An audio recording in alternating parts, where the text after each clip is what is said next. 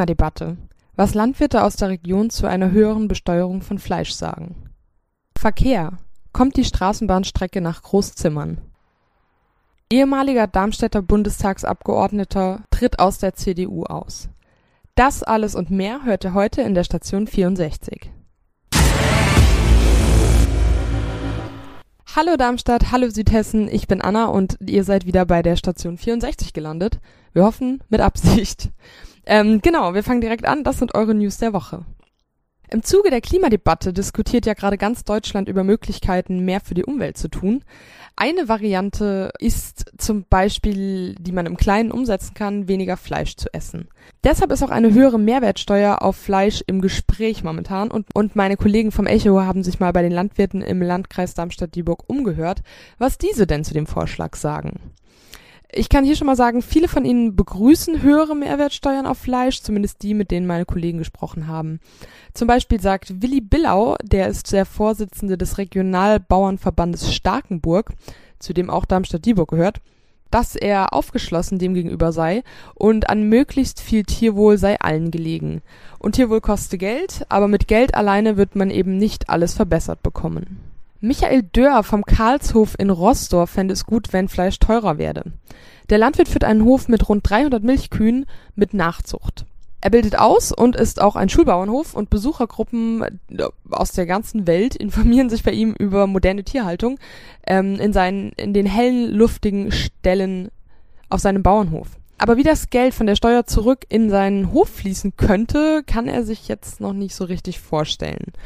Ohnehin habe er erst kürzlich Jalousien, Ventilatoren und neue Liegeflächen in seinen Ställen einbauen lassen. Das sei alles für das Tierwohl gewesen. Und das alles auch schon ohne eine Tierwohlsteuer. Aber Michael Dörr sagt auch, dass nicht jeder Hof so denkt oder sich das dann auch wirklich leistet. Für Südhessens Bauernchef Billau ist die Linie aber klar. Er sagt, Tierwohl wird zwingend sein.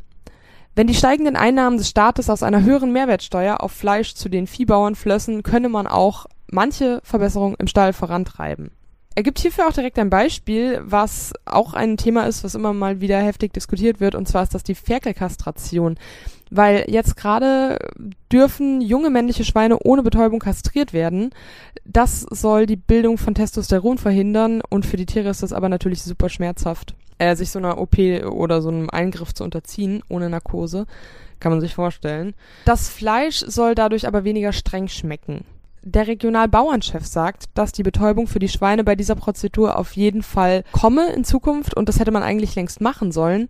Allerdings ist auch das wieder eine Geldsache. Aber das Argument könnte ja dann spätestens mit der höheren Fleischsteuer wegfallen, wenn die Einnahmen dann auch wirklich in die Stelle fließen würden. Schweine mögen auch Stroh, nennt der Bauernchef ein weiteres Beispiel, aber üblich sind Spaltenböden. Also in diesen Schweineställen. Ich weiß nicht, wer von euch schon mal in so einem Stall war. Das kennt man ja, dass die Tiere dann da auf diesen Böden stehen, wo die Hinterlassenschaften runterfallen. Durch diese Ritzen verschwindet der Kot nämlich hygienischer und der Bauer spart Zeit zur Stallreinigung. Schweine im Stroh sauber zu halten kostet Zeit und damit Geld. Und auch das könnte man ja mit einer Steuer angehen. Ja, das war doch ein recht interessanter Einblick dazu, was die Bauern aus der Region so zu diesem Thema sagen und auch was sie sagen, wo Verbesserung nötig wäre. Verbesserung ist auch bei Darmstadts Dauerbrenner dem Verkehr nötig. Ganz auf die Straßenbahn setzen die Grünen in Stadt und Landkreis, um Pendlern Alternativen für die Fahrt in die Stadt zu bieten. So sollen Staus verringert und der tägliche Verkehrsinfarkt behoben werden. Dazu legten jetzt die Kreisverbände Darmstadt und Darmstadt-Dieburg am Montag ein neun Punkte umfassendes Strategiepapier vor. Einen Park-and-Ride-Parkplatz am östlichen Stadtrand sehen sie darin nur als zweitbeste Lösung. Stattdessen soll die Planung der Straßenbahnstrecke nach Großzimmern vorangetrieben werden, in der Hoffnung auf eine baldige Verkehrswende beim Bund und dem entsprechenden Fördergeld. Also auch hier geht's mal wieder ums Geld. Denn diese Strecke würde rund 150 Millionen Euro kosten. Ordentlich. Vor allem schnell soll es dabei gehen, das erklären die Grünen. Die Partei will die Kommune und den Landkreis drängen, die Planung einer Straßenbahn zwischen dem Darmstädter Schloss und Großzimmern möglichst schnell in Auftrag zu geben. Zwei Jahre würde allein die Planung dafür dauern, das schätzt Robert Arndt, der ab Oktober als erster Kreisbeigeordneter amtiert, und zwei bis drei Jahre dann nochmal der Bau. Das Projekt gilt beim Bund bislang als nicht förderungswürdig, weil Kosten und Nutzen nicht im richtigen Verhältnis stehen. Die Grünen hoffen aber darauf, dass sich mit der Verkehrswende auch die gesetzlichen Vorgaben für die Förderung ändern. Wir lassen uns nicht entmutigen, sagt Arndt dazu. Man wolle die Planung jetzt angehen, damit wir schnell zuwendungsfähig werden, falls Kosten und Nutzen anders berechnet werden sollten. Eine konkrete zeitliche Perspektive hat das Ganze bisher noch nicht. Darmstadts Oberbürgermeister Jochen Patsch erklärte aber schon mal, mit dem Koalitionspartner CDU gebe es schon heute Einvernehmen in der Sache. Schauen wir mal, wie es da weitergeht. Auch das Busfahren wollen die Grünen attraktiver machen. Zur Entlastung der Pendler aus dem östlichen Landkreis soll am Ostbahnhof nämlich eine Beschleunigungsspur für Busse eingerichtet werden. Dort behindern sich täglich kreuzende Busse, Laster, Personenwagen gegenseitig. Das habt ihr vielleicht auch schon mal, wenn ihr da öfter mal in der Gegend unterwegs seid, mitbekommen. Durch eine längere Busspur könnten auch Pkw-Fahrer das Nadelöhr schneller passieren. Soweit die Hoffnung. Zügiger sollen die Pendlerströme bekanntlich auch durch die Einrichtung einer separaten Busspur auf der B26 am östlichen Eingang zur Stadt fließen. Das läuft jetzt vielleicht sogar früher als zuletzt gedacht an. Oberbürgermeister Patsch verwies auf eine planungsrechtliche Grundlage von 1977.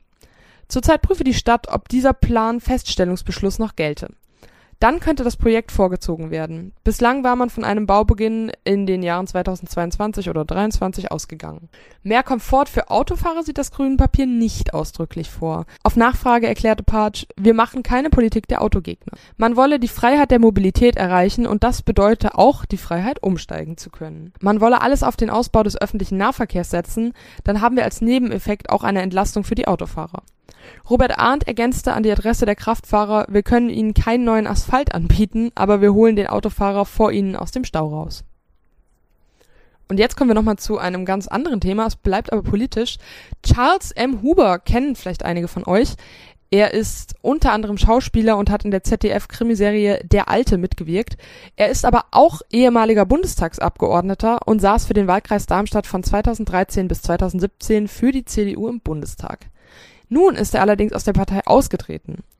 Der Grund? Das sind die Diskussionen zu den Aussagen des Aufsichtsratschefs von Schalke 04, Clemens Tönnies. Auf Facebook schreibt Huber, dass die Aussagen des Afrika-Beauftragten der Kanzlerin Günter Noke, der ebenfalls in der CDU ist, rassistisch motivierte Kommunikation von Tönnies relativieren. Falls ihr das nicht mitbekommen habt, man muss das jetzt vielleicht kurz erklären. Clemens Tönnies, ähm, dieser Mensch von Schalke 04, der Aufsichtsratschef, hatte vor einigen Tagen geplante Steuererhöhungen im Kampf gegen den Klimawandel kritisiert. Er sagte, stattdessen solle man lieber jährlich 20 Kraftwerke in Afrika finanzieren. Jetzt kommt ein Zitat. Dann würden die Afrikaner aufhören, Bäume zu fällen und sie hören auf, wenn es dunkel ist, Kinder zu produzieren, sagte er. Äh, und viele Menschen sehen diese Aussage als rassistisch und beleidigend gegenüber Menschen aus Afrika an, offensichtlich. Und CDU-Mann Noke hatte zu dem Thema gesagt, die von Tönnies angesprochenen Probleme wie das Verschwinden des Regenwaldes und das Bevölkerungswachstum auf dem afrikanischen Kontinent sind real und darüber muss gesprochen und gegebenenfalls kontrovers diskutiert werden. Das sagte er dem Redaktionsnetzwerk Deutschland. Und Huber hat da seine eigene Antwort äh, der deutschen Presseagentur gegeben. Und zwar hat er gesagt, Flankenschutz für eine rassistische Äußerung ist inakzeptabel. Er ging außerdem auf den Zeitpunkt ein, zu dem in der Öffentlichkeit solche Äußerungen fallen. Das gehe nicht und sei nicht verantwortungsvoll.